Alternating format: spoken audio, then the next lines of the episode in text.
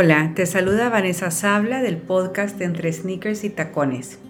Para este décimo sexto episodio voy a desarrollar una herramienta súper sencilla de disciplina positiva conocida con el nombre de pasos pequeños.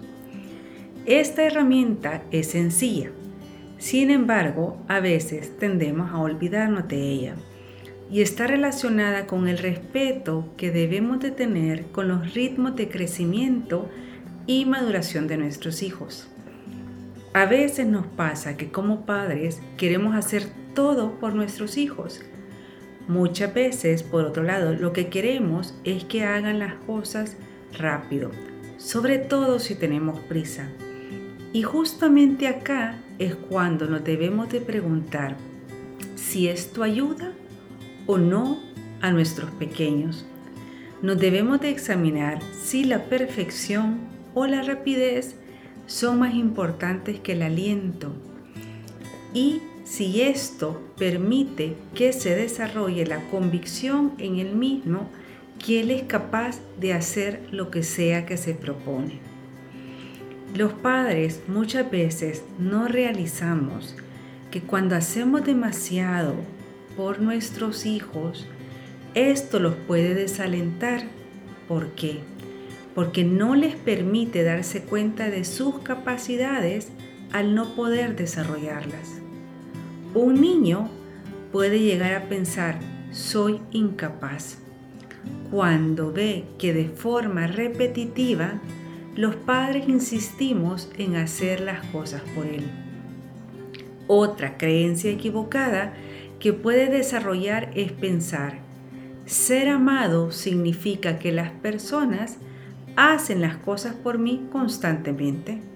Entonces esto lo va a llevar a que él no haga nada y constantemente pedir que todo mundo alrededor de él haga las cosas.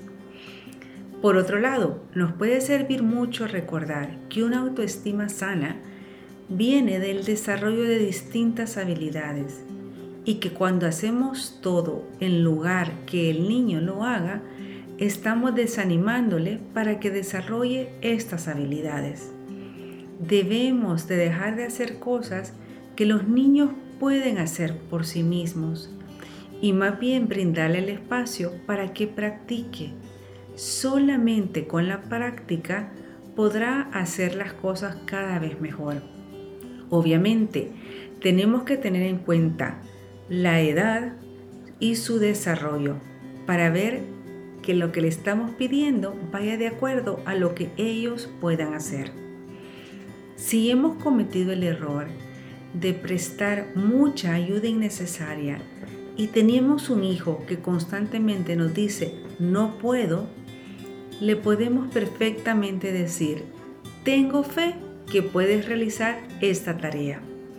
Alentar a un niño que cree que no puede requiere de mucha paciencia, perseverancia y fe en las habilidades de él, por lo que es importante no cansarnos.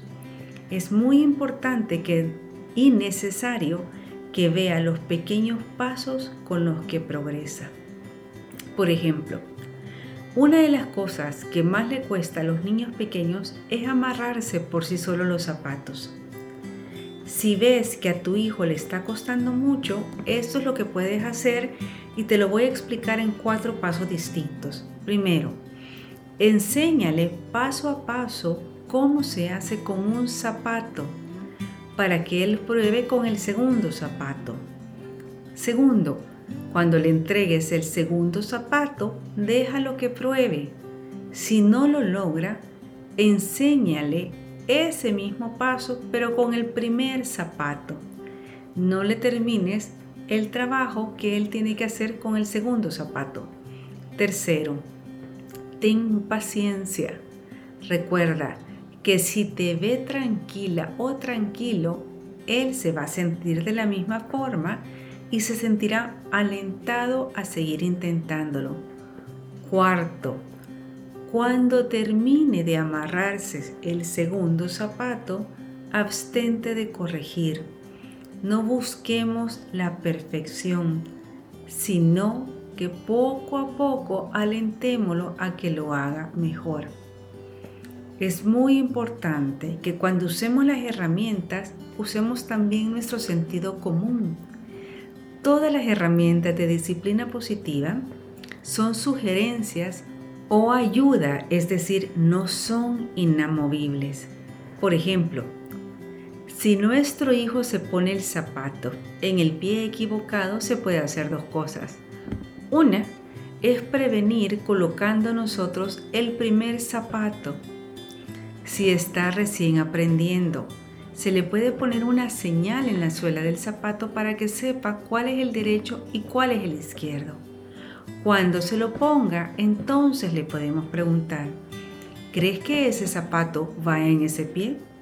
Si en ese momento te dice que sí, y sin embargo está equivocado, tú perfectamente le puedes ayudar diciéndole que es importante que lo cambie de pie, porque luego le puede molestar y posteriormente proseguir con el proceso. Espero que esta pequeña herramienta te haya servido. Nos volvemos a escuchar el próximo martes y para mientras me puedes seguir en mis redes sociales, Instagram o Facebook como entre sneakers y tacones. Hasta pronto.